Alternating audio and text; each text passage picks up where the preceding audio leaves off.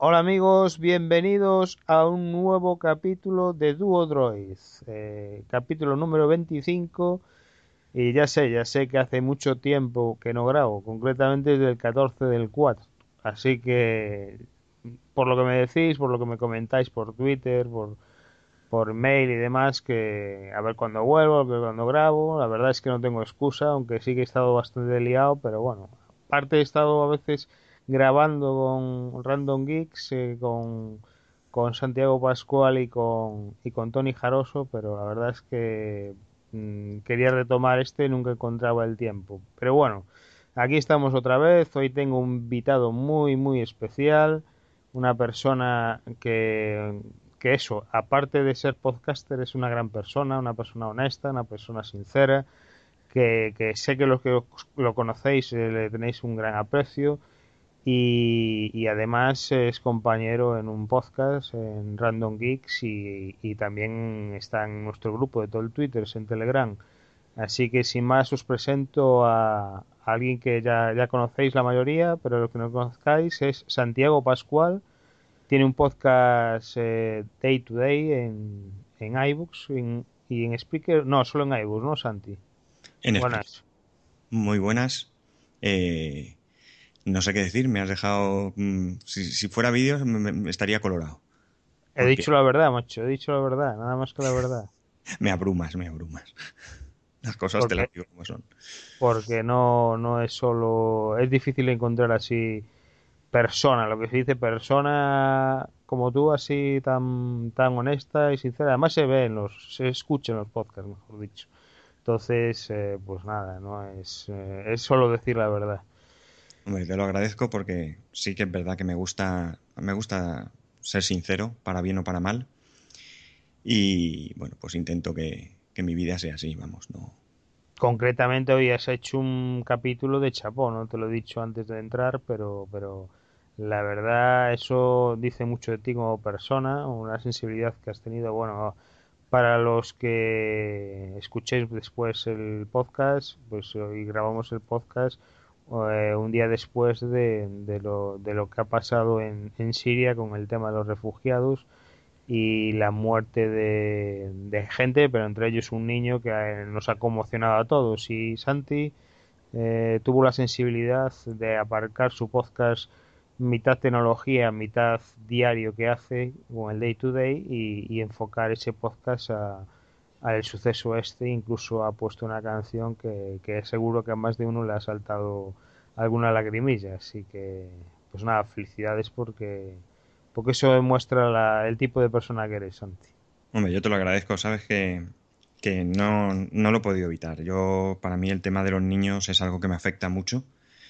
Eh, hay muchas cosas que nos afectan en la vida, pero a mí ver sufrir a los niños y eso, no sé, quizás piense en mi hijo, no lo sé, pero es algo que de verdad es de las cosas que más me afectan. Y bueno, lamentablemente lo que hemos vivido ayer, yo creo que lo vivimos todos los días, lo que pasa es que no lo vemos en televisión.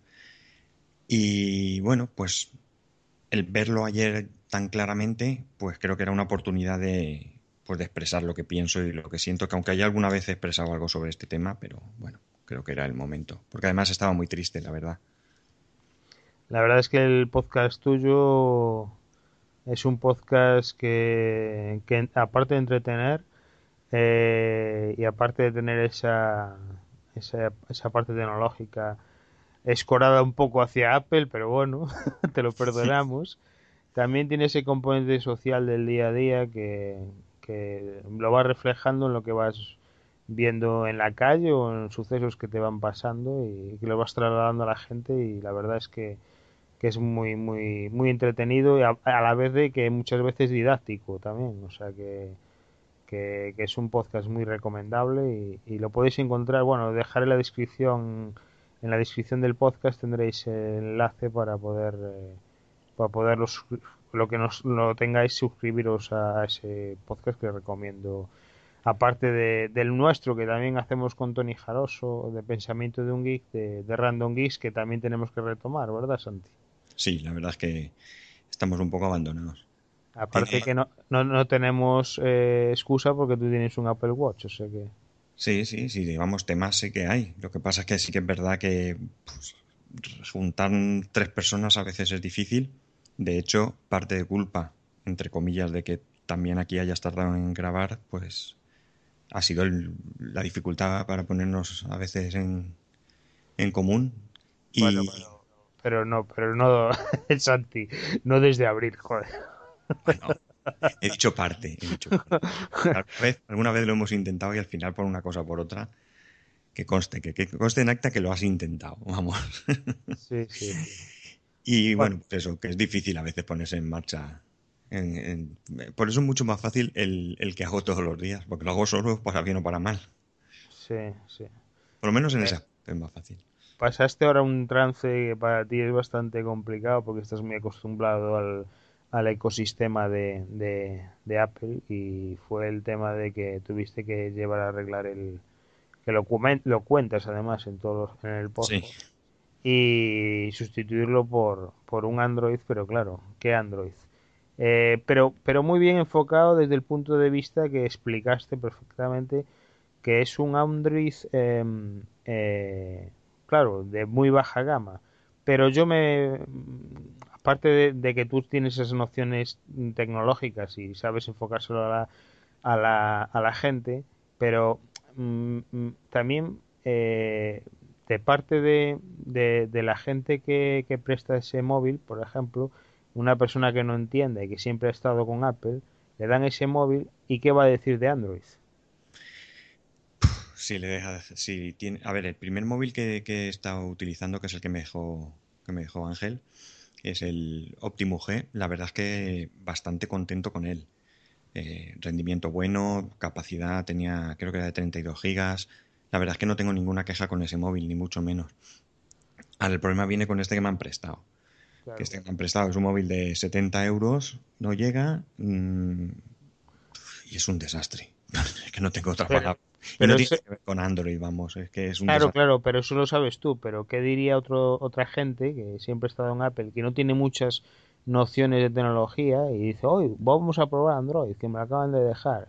y después el concepto que se lleva Android por, por, por, el equipo, pero, pero que él, él o ella lo enfoca en que es Android y dirá que es una mierda. No dura un día con él. Claro, dice, es que Android es una mierda, pero claro, eh, pues eh, ya no es, el sistema depende de también el hardware que eh, Apple lo tiene todo incorporado en un solo producto y aquí pues tenemos tal diversidad de productos que claro, depende de donde pongas ese sistema y aparte en qué versión estés del sistema. Hay tantas variables que influyen que... Sí, totalmente.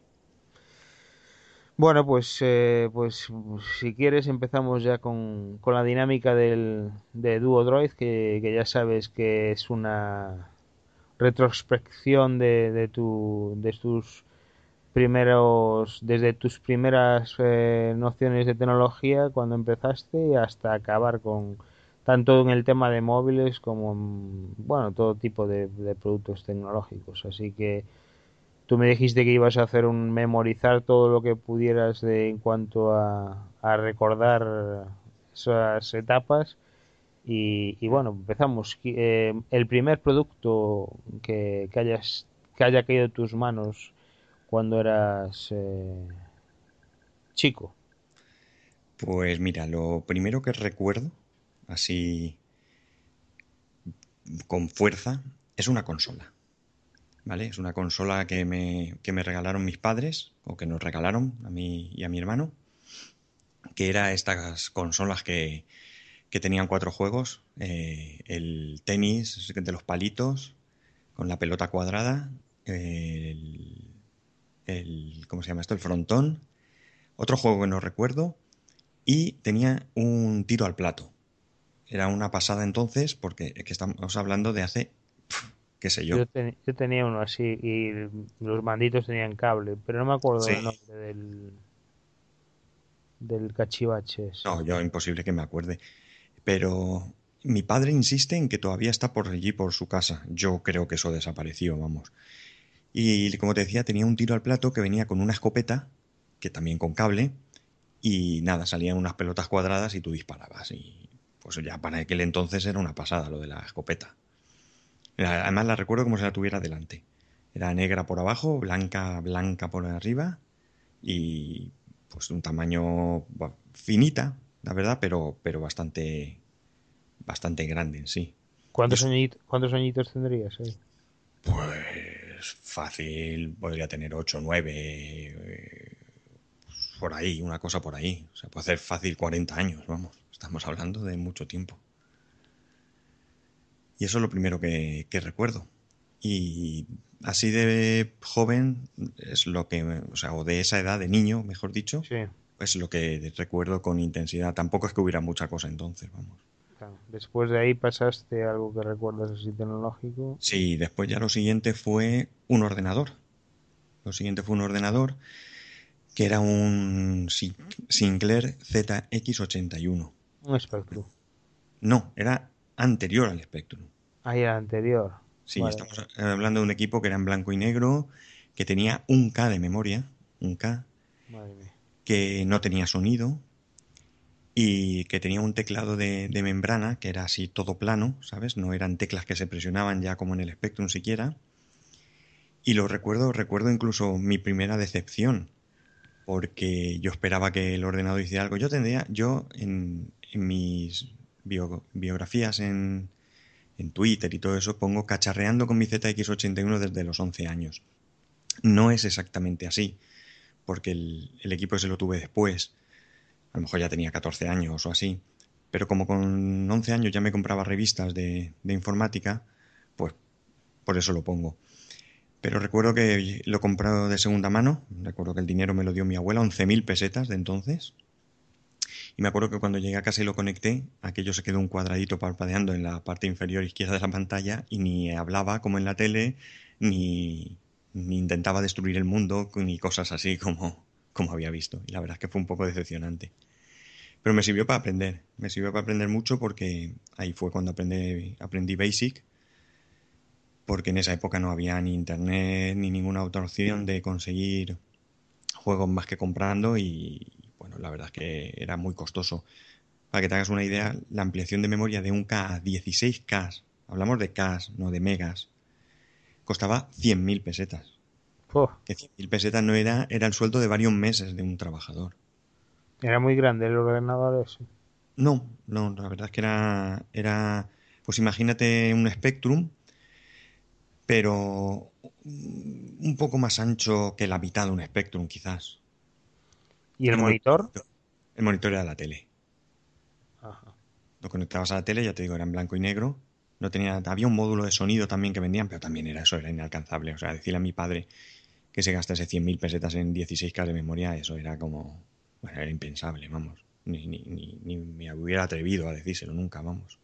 ¿Iba con cinta o con...? Sí, sí, con cinta de cassette. Iba con cinta. Y bueno, pues nada, tenías lo típico, tu, tu, me acuerdo que en, aquella época se vendían unos, unos cassettes de estos que eran muy típicos. No recuerdo la marca ni nada, pero todo el mundo se los compraba. Y bueno, pues cuando cogí un poco de dinero me compré, me compré ese, porque primero lo hacía con un radio cassette que tenía de estos de toda la vida, con ASA, ¿sabes? Radio y tal. Y claro, eso no, no era muy allá. Y estos, pues como eran más malillos incluso, pues parece que iban mejor. ¿Y después de ese Sinclair? Después de ese pasé a un MSX. Ah, traidor, traidor. Quedamos de Spectrum. no, me pasé un MSX, te voy a contar. Porque tenía un amigo que, que vino un día a casa y estaba con eso y de comprarse un ordenador y bueno, pues le picaba la cosa y un día pues se compró se compró un MSX. No recuerdo de qué marca. No sé si recuerdas que MSX tenía fue un intento de, varias marcas de, hacer algo estándar. Y bueno, pues lo vi en su casa y claro, comparado con lo que yo tenía estaba bien. Y bueno, pues era la oportunidad de tener a alguien que tuviera también lo mismo que yo y los gráficos pues se veían mejor que en el Spectrum y demás. Y bueno, pues fue una apuesta por algo que luego no, no siguió para adelante. Yo me compré un Mitsubishi, creo que era. Me acuerdo que fallaban muchos juegos y era porque había que poner un comando. tampoco se me olvida. Había que poner Poke menos 1,170, siempre antes de empezar los juegos, si no daban error. Era porque la compatibilidad no era tan, tan compatible como... Hubo MSX2, ¿no? También. Sí, hubo MSX2, pero yo ahí ya no llegué. Yo ya no pasé a MSX2. Y con ese disfruté bastante, la verdad que me lo pasé bien. Y también aprendimos un montón porque la verdad es que ahora está casi todo hecho. Y si no está hecho, pues hay alguna aplicación que lo hace o alguien que, te lo soluciona. Pero entonces la información era con los cuatro que tenías alrededor, con las tres revistas que podías comprar y, poco más. Y había una cosa que nos picó, que era imprimir la pantalla tal cual, una, una, una impresión de pantalla, de, sobre todo de los juegos, ¿no? De la, de la pantalla de presentación de los juegos. Y con eso estuvimos con una impresora matricial, una impresora de nueve agujas, meses a base de buscar programación en revistas y demás, hasta que recuerdo que yo me ponía por las noches en mi casa con el ruido que hacía la impresora, cogía un edredón gordo, lo que hacía es que me tapaba y tapaba la impresora para, ver las pruebas sin, molestar al, resto de la familia. Y hasta que un día salió, y me acuerdo que salió en un cuadradito, pues del tamaño de un POSIT. Y ese fue, vamos, ya eran las de madrugada y estuve a punto de llamar a mi amigo para decirle que lo había conseguido. Y luego ya a partir de ahí pues fuimos ampliando hasta que salió ya para, en una hoja grande y demás. Había que, trabajar mucho para conseguir cualquier cosa entonces, vamos, no Y después, y después las cintas que serían como las de Spectrum, me imagino, que en cuanto, cuando llegabas al final se podía borrar todo, ¿no? Sí, lo que pasa es que ahí ya Mm, ya empecé a hacer algunos trabajos y demás y me pude comprar una cinta, un, un cinta no, un, un cassette que era especial para ordenadores. No tenía ni altavoz así, tenía un altavocillo para oír el típico pitido, que creo que era, me parece recordar que era Sony, que entonces valía 12.000 pesetas. Y con ese la verdad es que era el día y la noche, fallaba poco, fallaba muy poco. Había que ajustar el cabezal con un destornillador igual que los demás, pero la verdad es que ese ya está, estaba pensado para eso y funcionaba muy bien. Y ahí te quité, me quité un problema. Bueno, ¿y del MSX pasaste a...? De ahí ya pasé al Atari. Al Atari. Ahí, eh, ¿De qué edad estamos hablando? Ahí ya estamos hablando, el Atari estaríamos hablando que tendría unos 20 y pocos, 20 y poquitos porque tuve un Atari un, un ST, un 1040 ST. Porque con este mismo amigo, eh, él, es, él, es, músico, ¿vale? Se dedica pues, a, hoteles, bodas, bautizos y todo el eso. Sonido, el sonido del Atari. Porque, más que nada por el controlador MIDI. Porque podías conectar ahí los, los, los aparatos y además estaba el, el programa, ¿cómo se llamaba? Ahora no me voy a acordar. Pero bueno, había un programa de, de Cubase, Cubase, que era un programa profesional y que no teníamos todos los que, los que teníamos eso. Y la verdad es que le sacamos mucho, mucho juego, mucho juego con el tema de la música. Luego también, pues evidentemente, juegos y demás y experimentos. Llegamos a hacer incluso un club aquí en Alicante de gente que tenía Atari. Gente que hoy en día nos seguimos viendo. O sea, hay gente que es incluso mayor que yo, que está jubilada y ocasionalmente quedamos a comer y a charlar y bueno, pues hay gente que amante de la tecnología y, y todavía perdura ese grupo de gente, ¿sabes? O sea que también fue una época muy chula, muy chula. Ya iba con disquetes, ¿no? Ese ya iba con disquetes, sí, disquete tres y medio.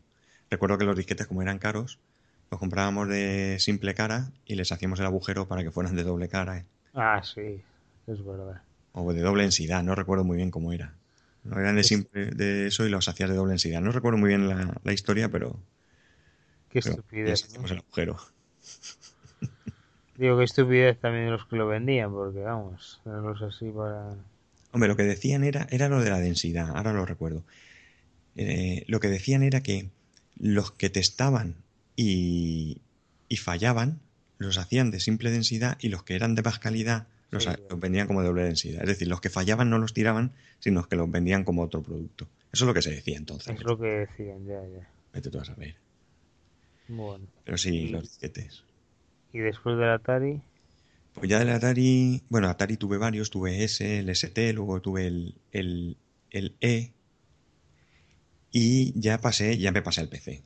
Ya me pasé al PC también con uno de la marca Atari, era un 80-86, quiero recordar, con 640K de memoria, con un disco de 32 megas de, de 5 un cuarto y venía con disquetera 3 y yo tuve que comprarme la disquetera de 5 un cuarto porque estaba estudiando programación y todo me lo daban en disquetes de 5 un cuarto. Y curiosamente un equipo que era relativamente más moderno porque tenía ya disquetera de 3 y medio, pues tuve que comprar la disquetera de 5 un cuarto. Y tenía un monitor de que era naranja. Era de tubo y era naranja, todo naranja. Y ese fue el primer PC. Había un, compañero en, el, en, este club que te he comentado de, de Atari, es de origen ruso, y cuando todos nos pasamos al. empezamos todos a pasarnos a PC, porque ya el tema de los programas para el Atari escaseaba y demás, pues decía eh, enfadado que había venido la PC Stroika. Ah. Venía venido la PC Stroika y nos reíamos un montón. Pero bueno, seguimos con el tema, pero esta vez ya orientado a, a PC. Y ahí ya estuve mucho tiempo con PC. Muchísimo, muchísimo tiempo. Fui cambiando lo típico pues vas cambiando de equipo, vas cambiando de monitor, vas a, luego te metes con los clónicos. Y luego tuve una época que trabajé en, en, una cadena de informática y el cambio era pues brutal, porque cambiaba de procesador, pasaba por todos, 21 a, a, 25, a 33, a 50, a 66, eh, o sea, iba pasando por todos. Cambiaba de procesador conforme salía y memoria y placa base y bueno, eso ya... Ahí disfruté poco. Disfruté poco porque el cambio era tan progresivo que no notabas una diferencia. No notabas, ¿no? MMX2, MMX. Claro, como ibas subiendo de velocidad poco a poco, no era que tenías un procesador y a los dos años cambiabas y decías, madre mía, me he comprado un. Esto vuela. No, venía la gente y me preguntaba, ¿cómo va el nuevo procesador? Y yo decía, pues va, un poco mejor, pero Claro, no lo notaba. Y, y, las pantallas, y empezaste en monocromo y acabaste en color. Pues empecé con esa de, de monocromo naranja y luego a uno de los amigos del, del club le compré un NEC, un multisync 3D, que lo compré en segunda mano por 100.000 pesetas. Entonces, y ese me duró un montón de tiempo, muchísimo tiempo. Luego ya me pasé a un uno de tubo también de 17 pulgadas, un, ¿cómo se llama esto? Kalima, no sé si conoces la marca esa. Sí. Pues Kalima, se veían bastante bien porque también tenía un tubo NEC, aunque eran, no sé, chinos o vete tú a saber. Y ese lo tuve también tiempo hasta que ya me regalaron un, un LG de 15 pulgadas, un TFT de 15 pulgadas. ¿De 15? No, de 17, perdón. De 17 pulgadas. Y ese lo tuve pues hasta que ya me pasé al Mac. Y, el tema de, las tarjetas ya vino después, que, al principio no había lo que era tarjeta dedicada, claro. Mm, no, ahí yo qué sé, cada cosa es su padre y su madre. Mm.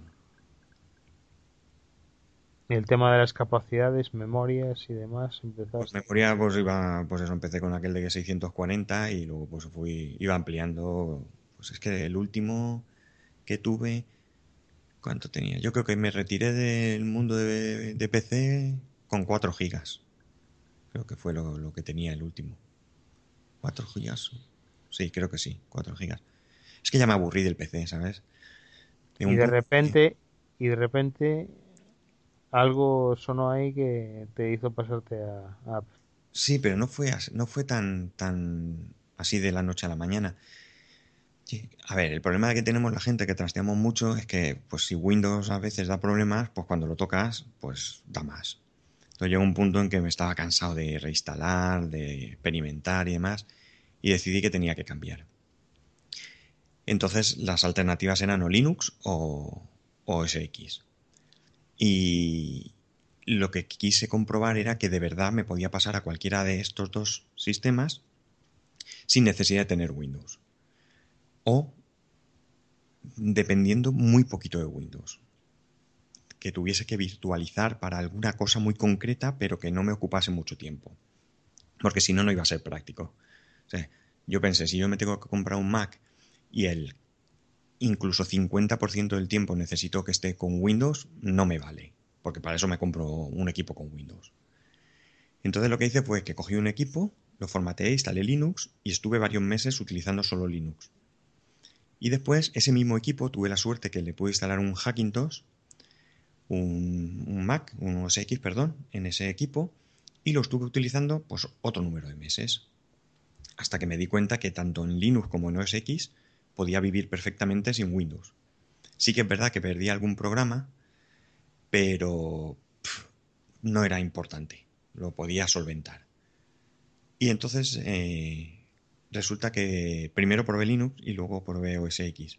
Y me, sentí tan a gusto con OS X, ya no era la idea de tener un Mac, sino el sistema operativo. Me sentí tan a gusto que decidí que quería un Mac. Y entonces mi salto a, OS X legal, si quieres, y a un equipo de Apple, a un Mac, un iMac, fue en el 2009, en, a finales del 2009. De hecho, el mío es un, equipo de finales del 2009. Me esperé a que saliese el último para comprarlo porque ya ese año ya tenía decidido que lo quería y ya me esperé unos meses hasta que pues a lo mejor, ¿qué te diría yo? Tres o cuatro meses. Hasta que ya iba a salir el nuevo modelo para, para, ya que iba a comprar, pues comprar lo último. Tampoco tenía una prisa atroz para tenerlo. ¿Qué es lo que te hizo, qué es lo que hacía que te sintieras tan a gusto en el Mac? Mm, no se trata de que haga o no haga algo. Se trata de que, de que, a ver, yo he reinstalado OS X por, porque al final también he trasteado tanto que algo he tocado y algo he fastidiado. Pero me gusta la estabilidad, me gusta... No sé, me siento cómodo. Al final quizás es que me he acostumbrado y me gusta cómo están las cosas dispuestas. Quizás sea algo, como te digo, de que me he acostumbrado a ello y me siento cómodo nada más. Pero para que te hagas una idea, yo sigo teniendo el mismo iMac. Estamos en el 2015 y sigo teniendo el mismo iMac. Y lo único que le he hecho en este tiempo es aumentarle la memoria yo lo compré con 4 gigas y le añadí otros 4, tengo 8. Y le he quitado la, el DVD y le he puesto un, un, SSD de 256 y le he dejado el disco de un tera. Es la única actualización que le he hecho. Y sigo teniendo ordenador para rato. No siento ninguna necesidad de cambiar, más allá, evidentemente, del capricho de tener un equipo nuevo.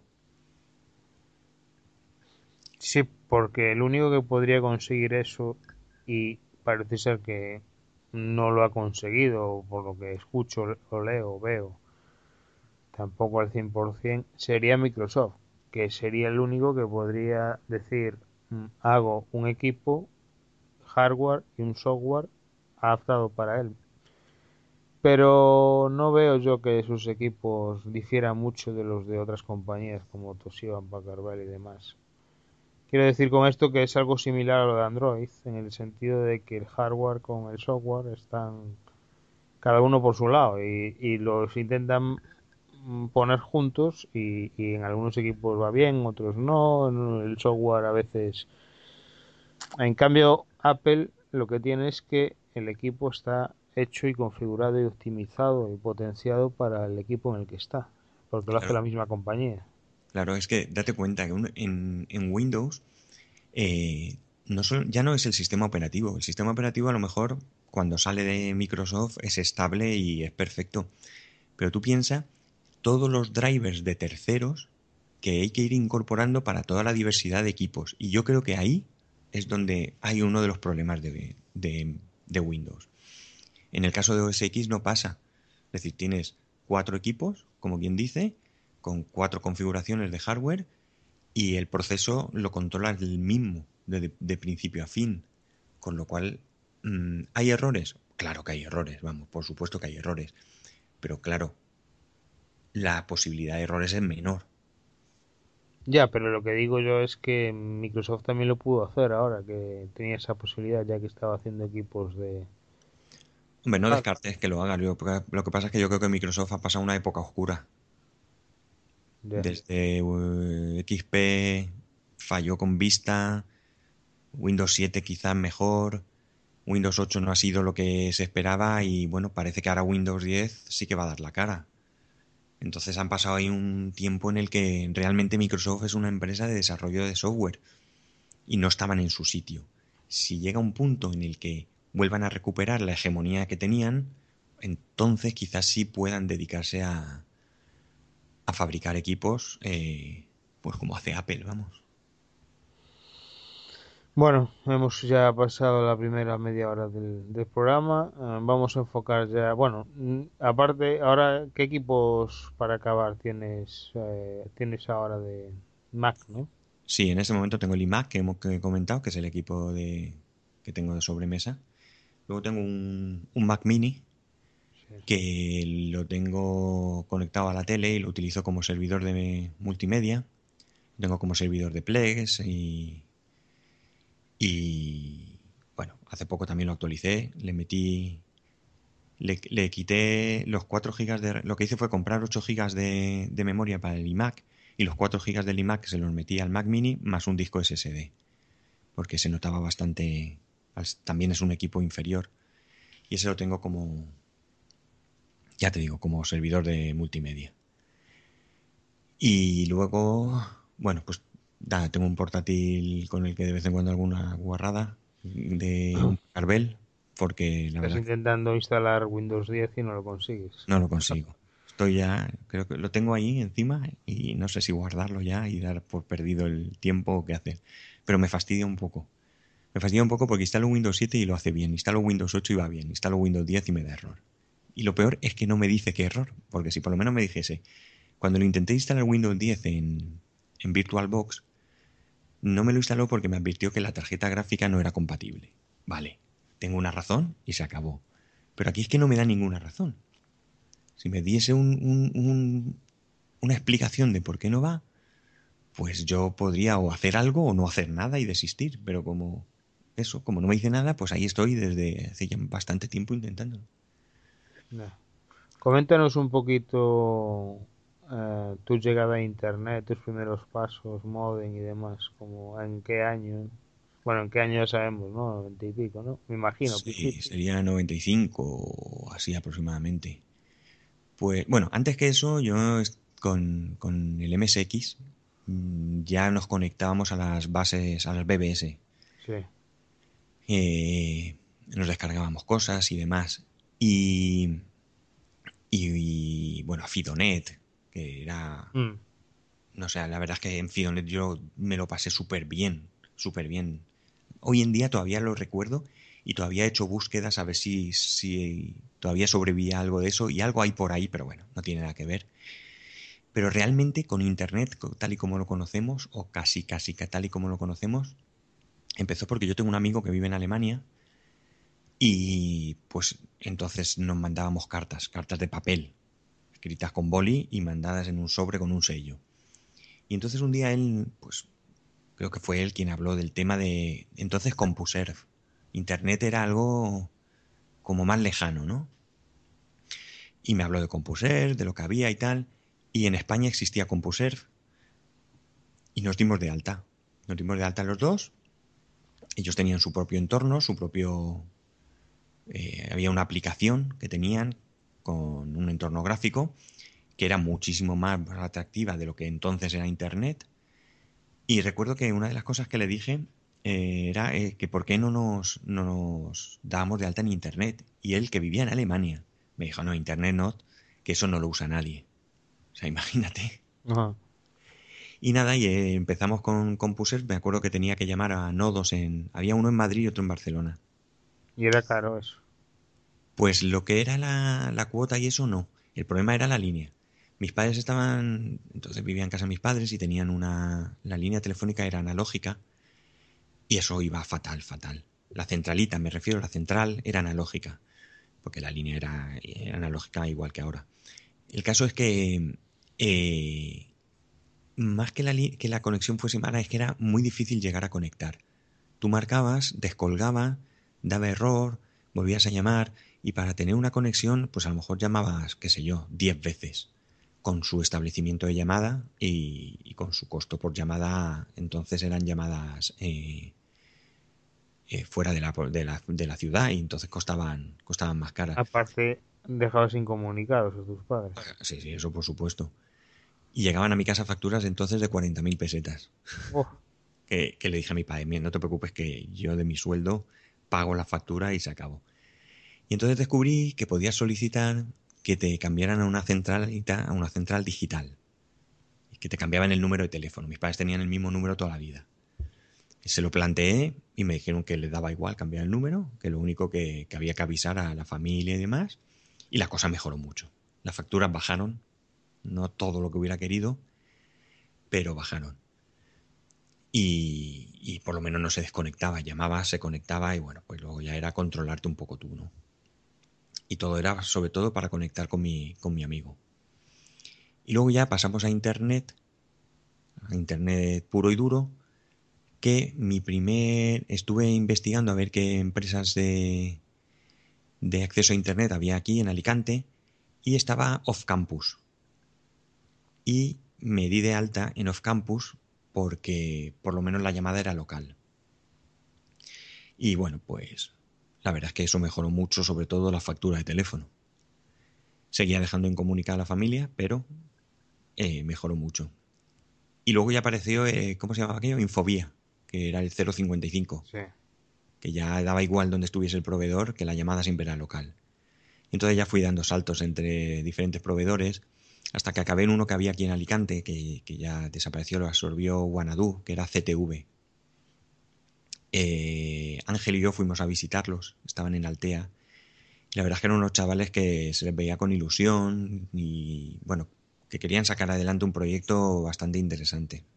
Lo que pasa es que llegó un punto en que entiendo yo que, que se empezó a grandes compañías a aparecer y me imagino que verían ellos su futuro un poco, eran pequeños y llegaría Guanadu con, con el talonario y lo vendieron a Guanadu, que luego lo compró Orange. Y, y después ya pues vino la DSL, que pues telefónica, primero con telefónica, claro. Y ahora estás con... 156K eran las la primeras, con, con una tarjeta, con un modem, con un modem ADSL que iba dentro del ordenador. Sí, bueno, pero los primeros fuera, había modems de 16, 36K, ¿no? 18, 36, ¿cómo Sí. 16. Lo que pasa es que yo creo que ADSL ya empezó, ya empezó en 256, me suena a mí. No, no, ADSL sí, pero digo antes de eso. No, creo. antes de eso había de... Bueno, yo empecé primero con un... con Baudios, ni siquiera con... que era 75, 300, 75 de bajada y 300 de subida. Y luego ya pasamos a... había de 1200, 2400, 9600... Después pasamos a 4800. Antes de la ADSL, la RDSI. Sí, pero llegamos incluso a 56.000 K en, en modem tradicional. Y luego... 56K. 56K, sí, perdón. Y luego ya sí vino RDSI. Que RDSI eran 60, empezaba en 64, 128, si no recuerdo mal. Y luego ya ADSL, 256. Yo fui de los primeros en tener Imagenio. Sí. Sí, porque yo, uno de los amigos del club trabajaba en Telefónica y cuando iba a salir algo, él se enteraba antes. Le llamaban los compañeros y entonces él me llamó. Oye, va a salir esto, estate pendiente que puedes solicitarlo, que hay una, una, un periodo de prueba y demás, y es gratis y no sé qué. Y lo bueno que tenía era que tú lo podías contratar con tu línea de 256K, pero claro, Imagenio necesitaba más, más, más velocidad. Y entonces te instalaban una línea entonces de 3 megas. Pero ¿qué pasa? Que no te diferenciaban la conexión del decodificador con la conexión de tu ordenador. Y podías llegar en tu casa a los 3 megas. Con lo cual entonces cuando todo el mundo tenía 256K, yo tenía 3 megas. Y la gente venía a mi casa a flipar, claro. Claro. Y nada, y tuve Imagenio hasta que dejó de ser gratis y o luego cobraban muy poco o, y seguí un tiempo, pero nada, luego ya me lo quité porque ya empecé a saltar a otras compañías y a hacer otras pruebas. Luego vino Terra también. Sí, Terra con su espantada en la bolsa, con Sí. el boom tecnológico. Sí, yo tenía un amigo que compró acciones de Terra pensando que se iba a hacer rico y por más que le dijimos véndelas que es el momento, creo que, que al final se las quedó. Y formó mucha pasta. Sí, bueno, tampoco es que invirtía mucho porque era un, un currante, pero bueno, sus ahorricos allí tendrían, no lo sé la verdad cuánto dinero. A veces no es la cantidad, sino lo que le duele a cada persona en función de su estatus. Claro, por eso me refiero que A lo mejor dices tú, eh, invirtió mucho, de 3.000, 7.000 euros, pero a lo mejor esa persona tiene millones, por eso a ti es mucho, pero para esa persona no. Claro, totalmente de acuerdo. Bueno, pues pasamos ya al apartado de móviles, si quieres. Empezamos desde primer eh, móvil y celular para los que nos escuchen más allá del Atlántico. Y, y nada, pues el primer contacto con, con el tipo de operador y demás. Pues mira, el primer móvil me lo compré, pues sería también quizás el año 96, puede ser. Tengo algo de duda, pero creo que podría ser el 96. Ángel se acordaría porque no lo compramos al mismo tiempo. Bueno, Ángel era socio tuyo. Sí, sí, la verdad es que hablo de él como si todo el mundo lo conociera. Vamos, Ángel, Ángel es un amigo que fue socio mío en un momento dado y que seguimos llamándonos socios. Que lo pues tenemos ahí en el canal y hablamos con él. Sí. Pues resulta que fuimos al Simo, él y yo, y bueno, pues yo siempre he tenido costumbre de cuando me he ido de viaje, lo primero llamar a mi casa a mis padres, sobre todo a mi madre que se preocupaba, y decirle, ya estoy aquí. Y me acuerdo que llegamos allí a Madrid, fue un viaje de ida y vuelta en el mismo día, y fue imposible hablar por teléfono. Estaban las cabinas a tope y me desesperé. Y entonces me entró el cabreo ese, cuando vuelva me compro un móvil. Y entonces al volver me compré un teléfono, eh, un Motorola, un Motorola Flare, era, de Moviline. Moviline, sí.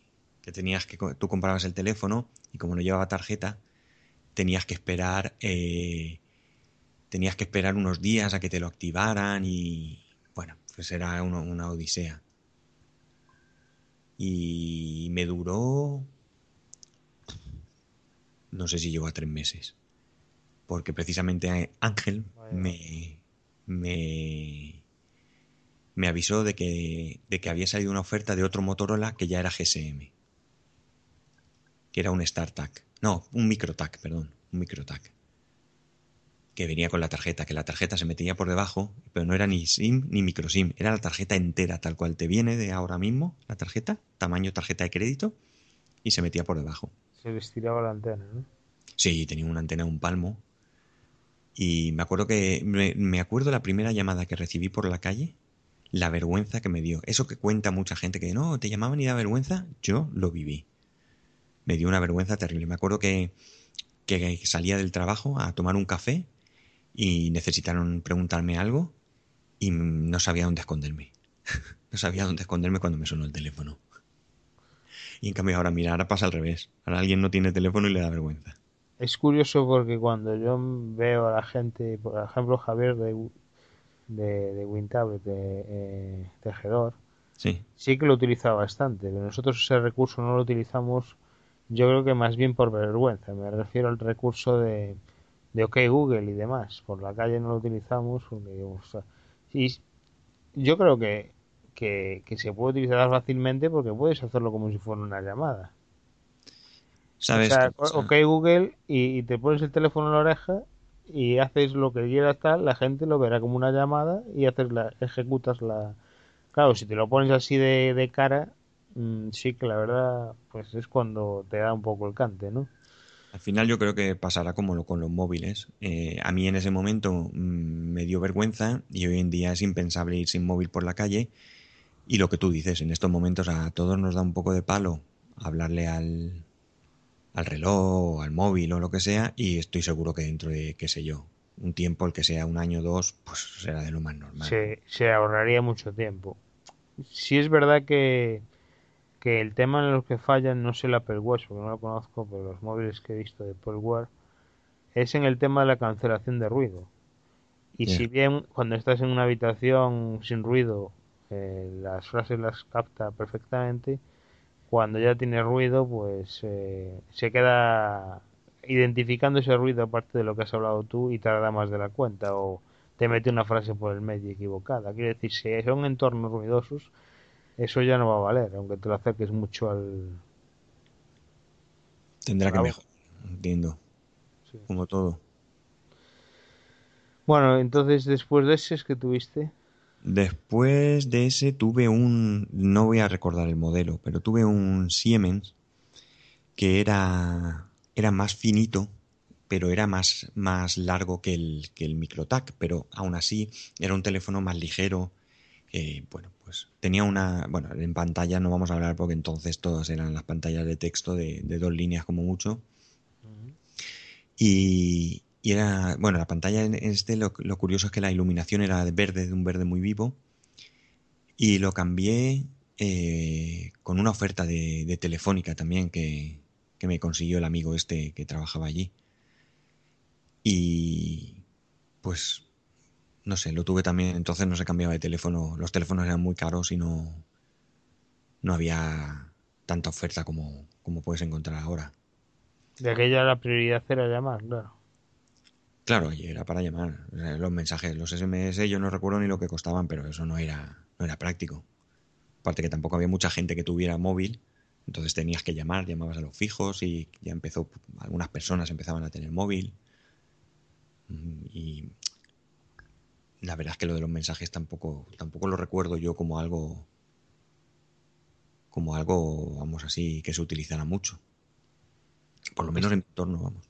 En Estados Unidos, curiosamente, dicen que sí que se utiliza mucho los SMS. Sí, dicen que, que incluso más que, que por eso allí no triunfan mucho los, los servicios como WhatsApp y todo eso, porque como están acostumbrados a los SMS, SMS y ellos hace mucho tiempo que tienen pues packs de esos de muchísimos SMS o infinitos o cosas de esas, pues no se ven en la necesidad de tener un servicio como nosotros. Curioso. Sí, bastante además. Bueno, después de ese equipo. Después ya ahí tuve un. Creo que pasé que era un Siemens. También. no, un Ericsson, creo que era un M35 me parece recordar que era uno así un poco redondo, muy gomoso, que la verdad es que eso sí que era duro, duro, duro. Ese me duró un montón de tiempo. Recuerdo un día que iba por la calle con unos amigos y una amiga, yo llevaba el móvil en la mano sin querer, pues me dio en la mano lo típico que chocan las manos al andar, me cayó el móvil al suelo, rebotó y al caminar yo mismo le di una patada al móvil, lo, lo, como tres allá. y yo pensé que, que había terminado el móvil. ¿Qué va? Allí estaba el móvil. Como si no le hubiera pasado nada. O sea, de hecho ese móvil lo jubilé eh, bastante feo por el tema de la goma y eso que se empezó a despegar, pero el móvil funcionaba como un campeón. ¿Eso que pesaba medio kilo o qué? No, no, que va, que va, no era muy grande. Era. Era de un tamaño bastante, bastante. Bastante bueno, vamos. Bastante bueno, no. ¿Qué batería? Pues la verdad es que no recuerdo. El tema de baterías y eso no recuerdo yo mucho. Mejor que las de ahora sí, ¿no? Sí, las baterías duraban días, vamos. Si es que tampoco hacían nada los móviles más que llamar. Y si no llamaba, pues tampoco. Probablemente en, en reposo gastasen. No sé si decir que más que los de ahora. Por el tema de las coberturas o algo, no lo sé. Pero sí que es verdad que duraban días. Hasta que te aburrías. ¿Y el siguiente? Luego de ahí, a ver, entre medias tuve algunos que no los recuerdo porque una época en que sí que cambié de móvil así un poco a lo, tonto.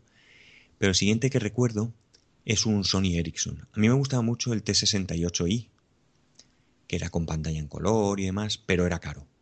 Era muy caro. Y entonces, como ese no me lo podía comprar, eh, compré un T300, un Sony Ericsson T300, que también tenía la pantalla en color, fue el primero con pantalla en color que tuve. Pantalla en color de las de antes, no de las de ahora. Y, y lo compré a través de una oferta de Amena. Y me lo liberó un chaval, me acuerdo que fui a su casa que tenía allí un... Vamos, una historia montada que no veas. Además le gustaba mucho contar sus historias de que yo que me conecto a un servidor ruso y, conecto el móvil y sabes. Mm.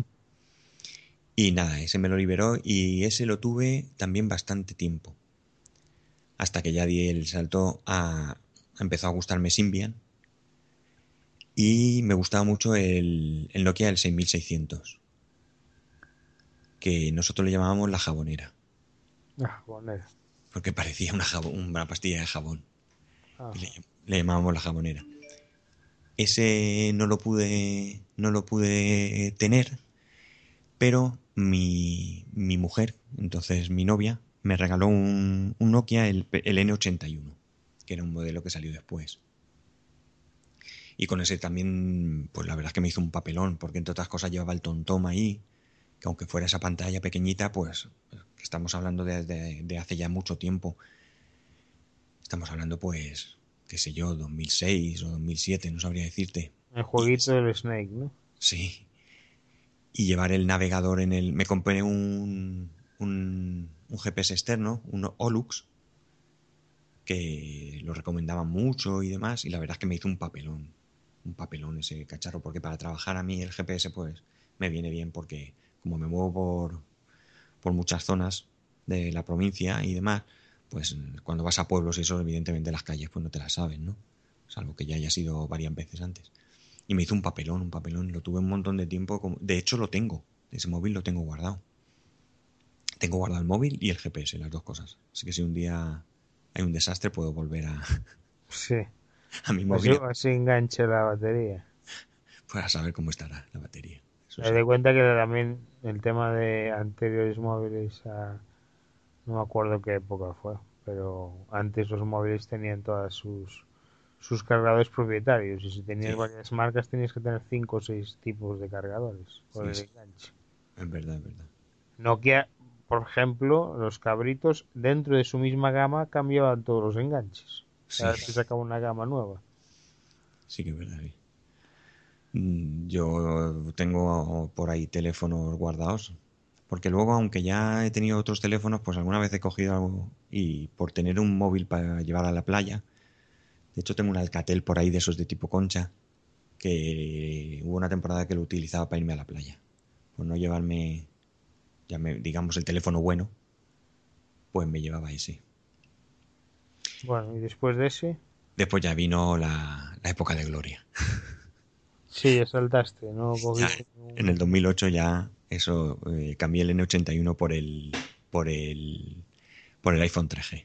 Vaya salto, ¿no? Sí, es que yo claro, el iPhone 3G yo iba me acuerdo que unos meses antes de tenerlo yo me lo, me lo regaló también. Había PDAs también, tipo móvil. Sí, yo, tuve, yo tuve una PDA. Yo tuve dos PDAs. Dos HP.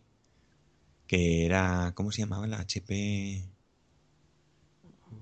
IPAC o, o algo así. Sí, IPAC, sí. IPAC. Y yo la llamaba Paquita. Yo le pongo nombre a. Dentro de la red le pongo un nombre así. Nombres tontos a. Había que darle de leches con el lápiz, ¿no? Sí, la verdad es que sí. Y ese también me hizo un buen papel, porque también lo utilizaba, sobre todo lo, empecé a usar con el tema del GPS. Eso sí que duraba la batería poco. Ahí sí que me tuve que comprar un cargador para el coche porque no... Había QTEC. Sí. Pero yo tenía esa HP, yo tuve dos HP. Primero compré una, la vendí y con el dinero que saqué me compré otra HP.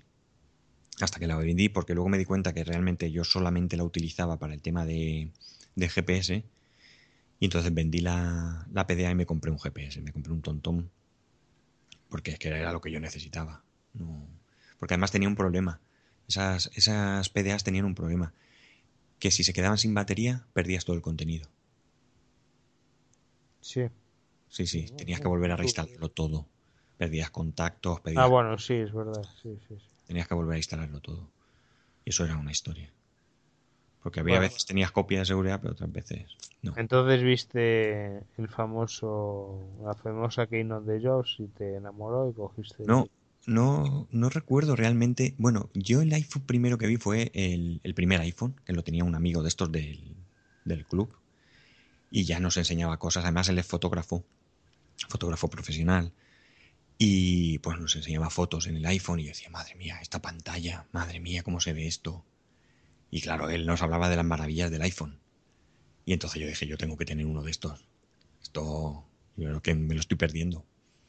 Ese no lo pude tener, porque además ese no, no era fácil tenerlo. Pero ya el 3G, que sí que salió aquí oficialmente, ese no, no se me escapó. También regalo de mi mujer. Tengo que decir que la mayoría de cosas tecnológicas me las regala mi mujer. Qué suerte tienes, macho. Sí, ella sabe que regalarme camisas y eso, mm, cuando ya se me caen, me las regala, pero que a mí, aquí llamamos, los, mis regalos los llamamos que son las cosas de enchufar. Si no se enchufan. Y a ella las otras cosas, claro. Claro, y las cosas de enchufar, pues, hombre, le llaman la atención, pero para nada como a mí. Ella más de vestir, ¿no? Claro. Eso, relojes, sobre todo los relojes le gustan mucho y tal, pero relojes de verdad, no. No de los que. No, no porque además he intentado regalarle alguno y ya lleva un. ¿Sabes? Que lo hemos comentado una vez, lleva un LG G3. He intentado regalarle algún tele, un reloj de Android, pero es que lo que dice, qué feo es eso, qué feo es eso. Entonces, no hay manera. no hay manera. ¿Y, qué tal con, con las primeras impresiones que tuviste cuando tuviste el, Pues, hombre, a ver, el salto para mí yo creo que fue bastante importante. Sí que es verdad que también me di cuenta que pese a todo lo que era, pues tenía carencias, había cosas incomprensibles. Yo esto lo sigo contando hoy en día. Un dispositivo como el iPhone, como el iPhone 3G, que era un avance, tenía un problema que era brutal, brutal. Y era que no tenía copiar y pegar. Y eso para mí era una aberración. Si cualquier teléfono de los anteriores que yo había tenido ya tenían copiar y pegar. ¿Cómo podía ser que ese teléfono no tuviera copiar y pegar? Eso lo solucionaron después, con alguna actualización. Pero imagínate cómo era el, el tema.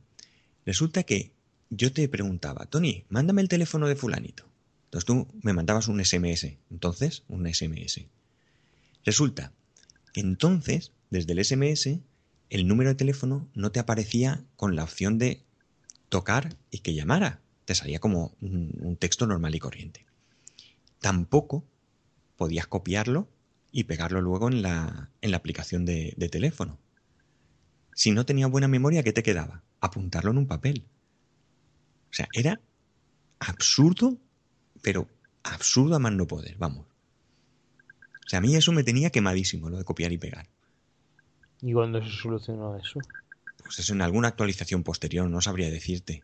Pero tardó, ¿eh? No te creas que, que yo compré, el, yo tuve el teléfono ese eh, un 24 de, diciembre, era un, regalo de Papá Noel.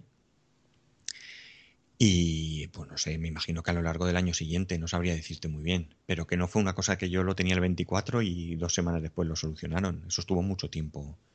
No sería porque Apple relacionaba lo de copiar y pegar con que ibas a copiar y pegar, no sé.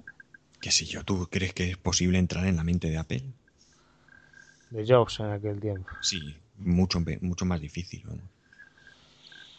Bueno. Y la verdad es que, bueno, pues ese teléfono me duró también. La verdad es que yo los teléfonos me suelen durar, vamos. No, no suelo cambiar. ¿Y pasaste a? Después de ese pasé al iPhone 4. Ya no querías saber, aunque escucharas de, Android, no quisiste saber nada, ¿no? No, porque me dieron un teléfono Android y entonces para mí Android, que estaba por la versión, qué sé yo, pues bastante... Froyo, ¿no? Sí, algo así debería ser. Pues para mí era muy inferior a lo que tenía. Era muy, muy inferior. Y me fallaba mucho y no sé, le tomé un poco de...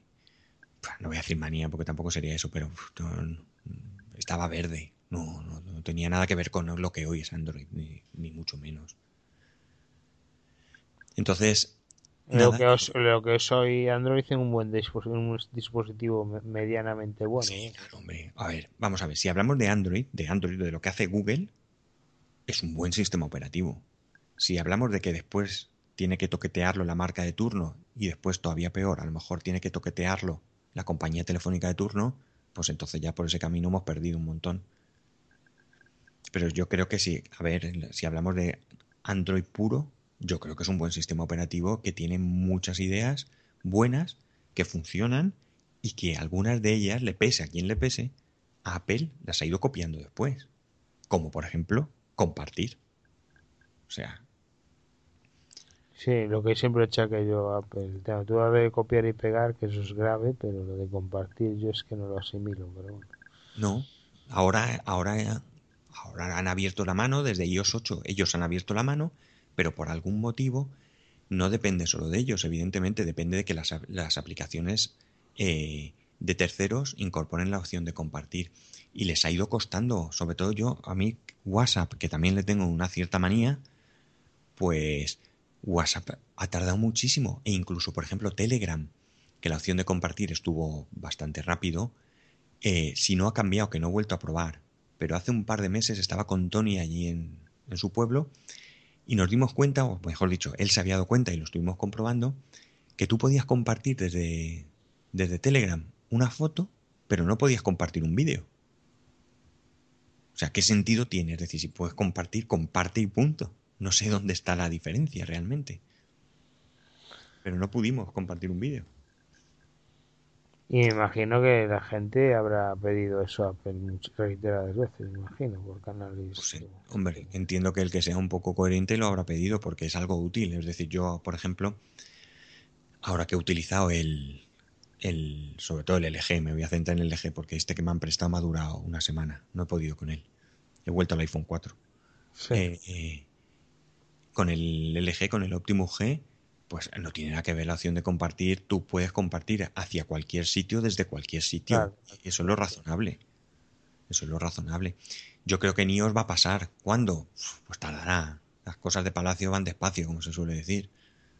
Pero vamos, que yo si fuese eh, mira, hoy oía un podcast. ¿Qué podcast era? No me voy a acordar. Pero comentaban el tema, era un podcast antiguo que me había dejado colgado por ahí. Estaban comentando que había habido empresas que se habían lanzado a, a que su aplicación estuviese para el Apple Watch cuando ni siquiera estaban optimizadas para el iPhone 6. Sí. O sea, a estas alturas del cuento, es decir, el, el, Apple Watch salió el 24 de qué? De junio, ¿no? Aquí en España. Pues el 24 de junio había aplicaciones para iOS que no estaban adaptadas para la pantalla del iPhone 6. O sea, ¿qué me estás contando? O sea, eso es dejadez. Eso no es otra cosa. Ah, cuidado. Si me hablas de una empresita pequeña, de un chaval que hace su programita y se le ocurra, pues bueno, pues puedes encontrar una explicación. Pero WhatsApp tardó mucho tiempo en estar optimizada para, para iPhone 6. Y WhatsApp no creo que tenga problemas ni de personal ni de dinero. Las que son de compra, imagino que las actualizarían todas las que hay que comprar, ¿no? ¿Cómo? Es que las aplicaciones que hay que comprar en la App Store, imagino que las actualizarían bien todas. Pues no sabría decirte, la verdad es que no me encontré. Si encima pagas y no te, no te lo ponen bien. Pues WhatsApp, por ejemplo, es gratuita, pero. Eh, yo te diría que no, ¿eh? Yo te diría que había aplicaciones de pago que no estaban optimizadas, ¿eh? Porque esa queja me suena a mí haberla oído. Pues para matarlos. A los que tienes que pagar para... O sea, no, no, no el que la tenía ya, sino el que la compra nueva y para ponerla en el iPhone 6 y ver esto qué es. Al, menos pon en la descripción que no está adaptada, porque seguro que eso no lo ponen en la descripción. Pues yo creo que ponían cuando sí estaba, pero no cuando no estaba. Claro, pues deberían poner también, porque si ese producto se puede instalar, no te, no te debería dejar instalar. Ya, pero ¿sabes qué pasa? Que también hay aplicaciones que no son para iPad y tú las instalas en el iPad. Igual que en Android tú ah, puedes instalar aplicaciones que están optimizadas para teléfono y las ves de horrorosas en, el, en una tablet de Android, igual que se ven horrorosas en un iPad si no son universales o no están o no hay versión para iPad y se puede instalar. Lo que es importante es lo que tú dices, que te adviertan qué estás haciendo. Claro. Pero eso como les quitará ventas, pues prefieren primero meter y después... Bueno, y de ahí pasaste a... Bueno, pues es como eso, del iPhone 3, pues pasé al iPhone 4. Pero pasé al iPhone 4 porque yo estaba en Movistar. Llevaba, desde que compré el MicroTac, llevaba en Movistar, llevaba de cliente 17 años o algo así. Y me di cuenta que tenía unas tarifas escandalosas que todo el mundo estaba pagando pues como tres veces menos que yo por las llamadas y que tres veces o menos. Y, y que yo estaba haciendo el pringao. Y que, bueno, pues que un cliente fiel como yo, pues no sé, te tenían ahí mientras pagues, pues ahí estás. Y entonces llamé y... No, no llamé. Mm, hice una portabilidad. No recuerdo a qué compañía pero hice una portabilidad directamente, sin llamar y sin pedir nada. Y entonces me llamaron ellos y me ofrecieron eh, bajarme la tarifa. Yo estaba pagando a 35 céntimos el minuto mm. Y me bajaron a 18 céntimos. O sea que la bajada importante. importante. y me ofrecieron el iPhone 4 por 84 euros. Y entonces lo acogí, con una permanencia de dos años, claro. Y con una tarifa de 9 euros, ¿eh? No, no era una tarifa que me sangrara. 9 euros que entonces había que pagar 9 euros de, de mantenimiento de línea. Y nada, pues cogí el iPhone 4. Y el iPhone 4 me duró hasta... No lo tienes ahora. Bueno, ahora lo tengo, sí, ahora lo estoy utilizando otra vez, pero lo cambié, a ver, 2000, Navidades del 2013. ¿2013? Sí.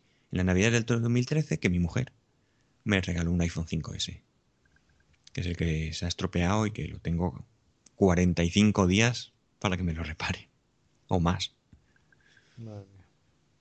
A ver si puedo mañana, es que por el trabajo me es imposible, pero si puedo, a ver si mañana llamo y les, les digo que ya está bien, que, que busquen una solución, la que ellos vean, que sea adecuada y ya está, pero no me pueden tener así. ¿Y ya del 4 pasaste a...? Ese, al 5S. Y... Y de momento me quedo con el 5S. ¿Problemas de batería alguna? Problemas de batería, sí. La verdad es que la batería no dura mucho. La batería un día no dura ni de, ni de lejos. Yo me compré un cargador de coche porque sobre todo si lo llevas, yo, yo lo he utilizado como, como reproductor de podcast también. Y necesitas un cargador para el coche, si no. Me compré eso y me compré una batería externa, una Romor de esas. Y con eso voy tirando, pero, pero no, la batería no es, no es gran cosa, ni mucho menos. Para mí, por lo menos, no. Y la pantalla no se te queda chica ahora viendo. Pues mira, ¿sabes qué pasa? Yo siempre había dicho, y esto lo he comentado en el podcast también, que a mí me daba un poco igual. Me daba un poco igual la pantalla porque yo necesito gafas para, para ver de cerca. Entonces, yo una vez que me pongo las gafas, pues mm, veo bien la pantalla y mm, en principio me sobra. Pero después de utilizar el, el, Optimus G que tiene la pantalla más grande, pues tengo que reconocer y cambiar el, pensamiento de que quizás el pensamiento no, quizás sí que es cierto que con mi vista con gafas y demás tenga suficiente, pero sí que es cierto que es infinitamente más cómodo una pantalla más grande. ¿Qué ocurre? Que yo ahora me planteo si tuviese que comprarme un iPhone, porque si me compro me compraré un iPhone, ¿qué sería? ¿El de 4,7 o el de 5,5? Antes estaba convencidísimo de que me iba a comprar el de 5,5. Tenía prácticamente el 100%. El grande. Sí, el grande. Pero últimamente, después de usar el Optimus G y el otro día que, que por trabajo... ¿De cuánto, es, ¿De cuánto es el Optimus G? Pues si te digo la verdad, no lo sé. Lo miré... A ver, voy a ver si lo puedo localizar. Lo miré, pero no... No me acuerdo de, de cuánto es la pantalla. A ver, mira. Aquí está, mismamente. A ver si lo pone... Eh...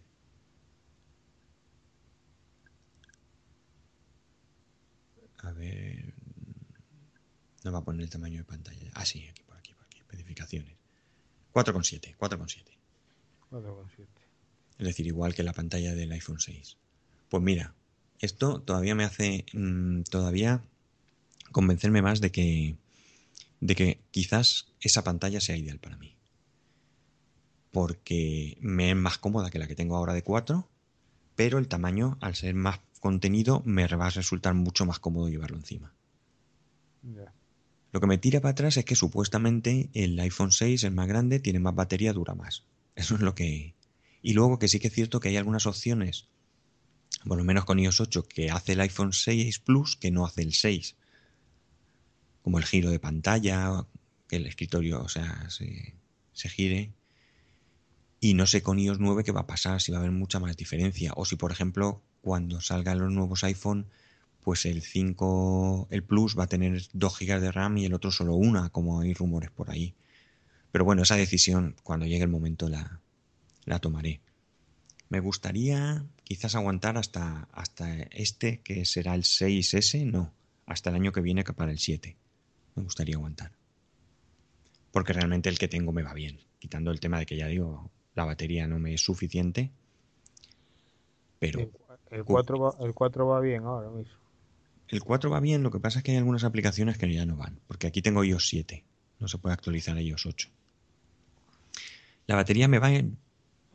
Pues no sabría decirte si mejor que con...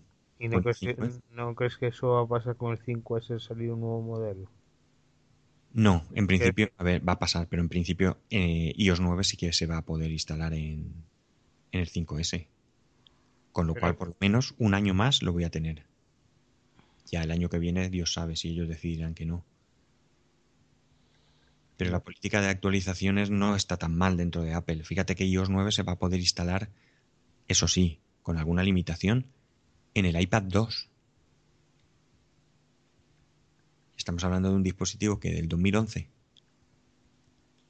si no me equivoco, y se va a poder actualizar a iOS 9. O sea que, que sí que es verdad que llega un punto que creo, no sabría decirte si hasta el iPhone 4S se va a poder actualizar a iOS 9. Bueno, pero irá a golpes ya, ¿no? Pues habrá que ver cómo va. Mira, mi hermano tiene un 4S, así que lo veremos. Y lo comentaré, claro, lo comentaré en el podcast. Bueno, y llegaste hasta aquí, hasta el día de hoy, que tienes el iPhone 5S, tienes el Mac y todo el ecosistema, hasta el Apple Watch que cogiste, por cierto. Sí, el Apple Watch lo compré el mismo día que salió. A las 7 de la mañana ya estaba yo delante del ordenador. ¿Y qué tal la experiencia? Pues hombre, eh, ha sido corta, ¿vale? La experiencia ha sido corta porque envié el teléfono a reparar al poco. Mira, yo el Apple Watch lo cogí el 26 de junio y el Apple Watch lo envié a reparar el 17 de julio, 16 de julio, ¿vale? Ni un mes he tenido el Apple Watch realmente. ¿Qué te puedo decir del Apple Watch? Pues mira, el Apple Watch me gusta, pero tiene carencias. Tiene carencias que espero que se resuelvan ahora en breve cuando salga Watch OS 2 porque yo creo que lo han sacado verde, pero verde clarito, vamos, verde clarito. Sí que es verdad que las aplicaciones nativas van bien, pero todo lo que son aplicaciones de tercero son penosas. Les cuesta arrancar, a ver, no es un mundo, ¿vale? Que nadie se piense que cualquiera puede ir a probar un Apple Watch, vamos. No es que le des y a los cinco minutos arranque, pero sí que es cierto que, que no va con la fluidez que debería de ir. Y luego... Por, el dinero que vale no vale la pena ahora mismo. Ahora mismo. Mm, pues yo me esperaría. A ver qué pasa con un s 2. Yo me esperaría. A ver, yo no me arrepiento de tenerlo, ¿vale? Yo ya te digo que a mí me cumplía la función y demás. Pero, por ejemplo, el hecho de que eh, tú puedes contestar un Telegram, ¿vale? Bueno, a ver, yo me he quedado en el 16 de julio, ¿eh? Del 16 de julio. Aquí no sé qué ha pasado con actualizaciones, ¿eh? Pero cuando yo lo guardé en su caja, tú podías contestar un Telegram, ya bien por voz con Siri, o bien con unas eh, respuestas ya predefinidas en inglés, ¿vale? Yo me puse en contacto con la gente de Telegram y les dije que, que había dos cosas que no me gustaban. Una, que las respuestas fuesen en inglés y otra, que yo no pudiese personalizarlas y ellos me contestaron que estaban en ello y que en próximas actualizaciones saldría. No sé cómo está el patio ahora, pero bueno, por lo menos podías contestar a, con Siri, la verdad es que iba bastante bien, aunque tampoco lo usé mucho, pero las 3, 4 veces o 5 veces que lo utilicé me fue bien. Y podían mandar un, un emoticono, ¿vale? Lo otro ya era una respuesta en inglés que no le ve mucho sentido. Pero por ejemplo, con WhatsApp no pasaba.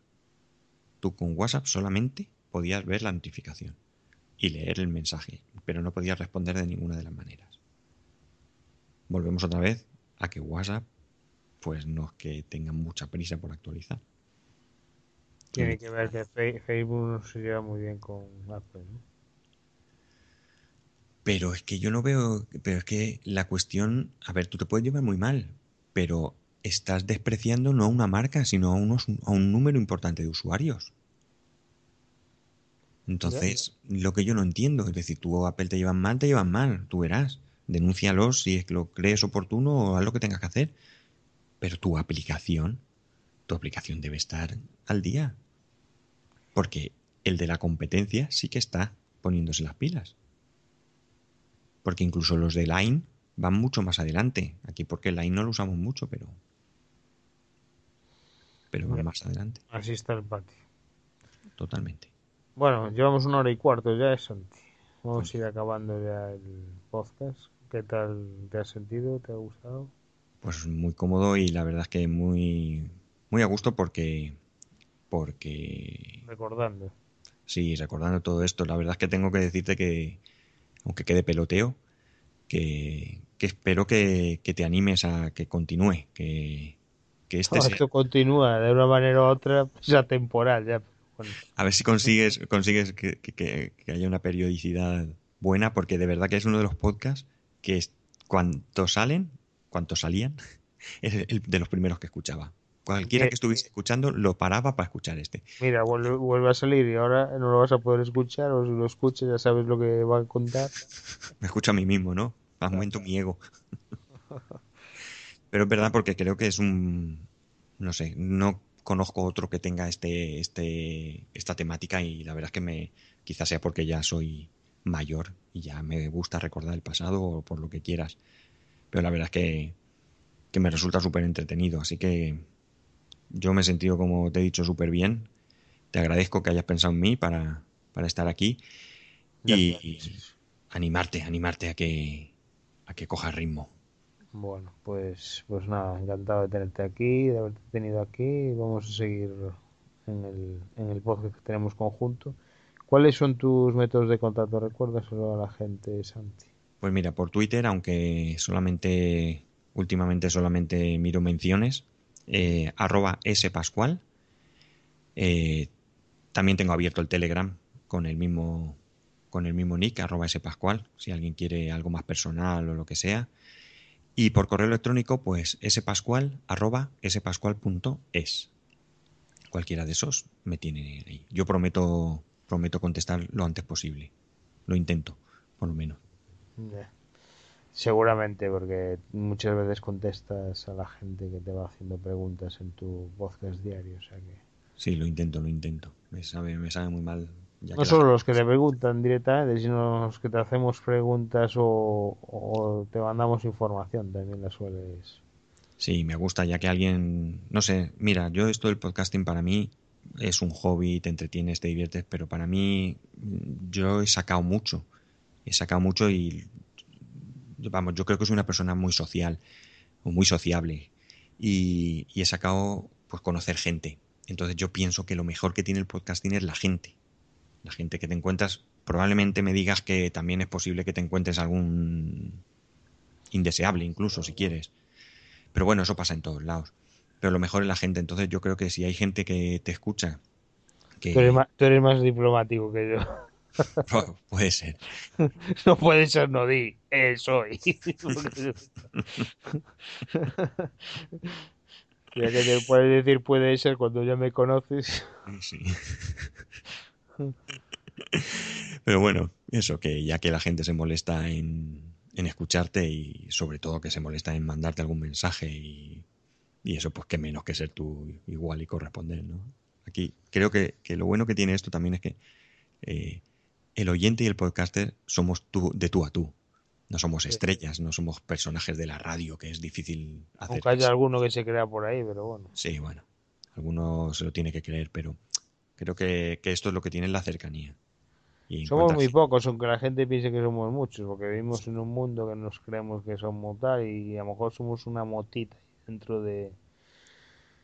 De hecho, cuando, cuando hablamos con nuestros allegados, tal, digo, podcast, ¿qué, es eso? ¿Qué es? ¿Qué, me cuentes? ¿Qué me dices? ¿Qué es eso? Sí. Bueno, nuestra labor también es intentar que conozcan este mundo, diciéndoles cómo pueden escuchar y cómo pueden hacer. Y... Sí. Mira, yo tengo a mi, en mi alrededor, que yo sepa, hay tres personas que me escuchan. Mi hermano, uno de mis hermanos, el otro no. Eh, me escucha a mí y escucha, no escucha mucho, no es un gran oyente, pero tiene a lo mejor tres o cuatro podcasts que, es fiel. Luego tengo una amiga que me escucha y, bueno, es una amiga con la que tengo relación habitual, ¿vale? Pero lo más curioso es un antiguo compañero de colegio que, pues hacía, qué sé yo, 30 años que no nos veíamos Y un día me lo encontré, nos dio un montón de alegría vernos porque, porque en su momento pues nos llevamos bien y había una, una buena amistad. Y me dijo, yo escucho tu podcast. Mm. Y me quedé, vamos, me quedé en blanco. Entonces nos buscamos por Facebook y bueno, ahora estamos en contacto por Facebook y demás. Lo he vuelto a ver alguna vez por casualidad y me sigue diciendo cuando me veía, te escucho el podcast y tal. Y no sé, la verdad es que dice, bueno, pues ya así de mi entorno he conseguido engañar a tres. Ya, lo que pasa es que si te, si te empieza a escuchar gente de muy, muy, muy tu entorno, quizás ya te vuelves a, vuelves a, o sea, vuelves, empiezas a no, a no, no sé, a no exteriorizar tanto como exteriorizabas a lo mejor sin pensar que te oía gente muy cercana. Igual te cohibe a lo mejor en algunas personas el tema Eso, de que, eso es fácil porque mira, el otro día estábamos cenando con esta amiga, precisamente estaba con nosotros y salió el tema de los podcasts y estaba comentando, yo te digo siempre y tal, y a lo mejor le comentaba algo y me decía, sí, sí, porque además esta chica pues el tema de tecnología le gusta y demás. Me decía, sí, sí, pero si yo te escucho, aunque no lo creas, te escucho, y ya te he oído y tal y cual. Y en un momento dijo, comentó, yo comenté algo que le pasó a mi mujer con, con una compra por internet. Y entonces ella dijo, sí, sí, sí, yo me acuerdo lo que le pasó a ella con lo de tal. Y entonces mi mujer dijo, ¿cómo? claro, ¿Hablas, hablas de mí sin mi permiso? claro, claro, claro. Y le dije, no, no, no hablo de ti, he contado lo que te pasó con esto. Y entonces me dijo ella, me dijo, no, no, no, tú de mí no hables, y menos sin decírmelo. Bueno, eso, eso nos ayuda también a, a s- a tener cuidado porque, claro, el tema de la privacidad nunca se sabe dónde pueden llegar los, los audios y quedan grabados. Tampoco puedes Sí, contar todo de todo, claro. no, a ver, yo creo que, mm, hombre, al final estamos expuestos de una u otra manera, ¿no? Aunque haya gente que lo utilice como terapia, pero bueno, eso es otro cantar. Sí, eso es otra historia. Pero, a ver, nosotros estamos expuestos porque, porque tú mismo das visibilidad a tu vida, ¿no? Y es más fácil llegar a ti o a mí que a lo mejor a alguien que se mete por internet y mira cuatro cosas y demás. Pero bueno, tampoco creo que eso, vamos, teniendo un poco de cuidado y, y tampoco tú, hacemos nada que pueda venir un loco a buscarte, ¿vale? Creo yo, vamos, no sé. no, la verdad es que no. Sí, Bueno, pues, pues eh, un placer, Santi. pues Y, y sí. nada, que, que nos encontramos en el próximo Random Geeks, espero que salga rápido. Y te escucharemos diariamente en el Santiago Pascual, en Day to Day. Pues muchas Y gracias y muchas gracias por, como te he dicho, por, por haberme nada, invitado a Duo Droid. Y a todos vosotros, pues espero que, que nos veamos en un próximo capítulo que, que sea, que no pase ni, ni, ni dos meses, que sea más pronto que tarde. Y, y los métodos de contacto los tenéis en la descripción del, del podcast, así que no, ya no, ni, ni los digo, eh, tanto mi correo electrónico como, como el... Como, ah, por cierto, me gustaría añadir, igual que hace Santi en su Day, que también me podéis encontrar como arroba Tony Falcon en, en Telegram por si queréis preguntarme algo directamente. Así que abstenerse gente que no me vaya a comentar algo que sea mm, que no que, que sea educado, por favor. Porque alguno igual a lo mejor, no sé, eh, puede optar ese, por ese medio y claro, a mí me gusta bloquear a la gente por bloquear, me gusta hablar, pero tampoco tampoco estamos dispuestos a escuchar insultos, ¿verdad, Santi? No, para nada, para nada. Todo con educación y respeto se puede decir. Exactamente. Bueno, pues nada, hasta otro próximo capítulo y chao. Adiós.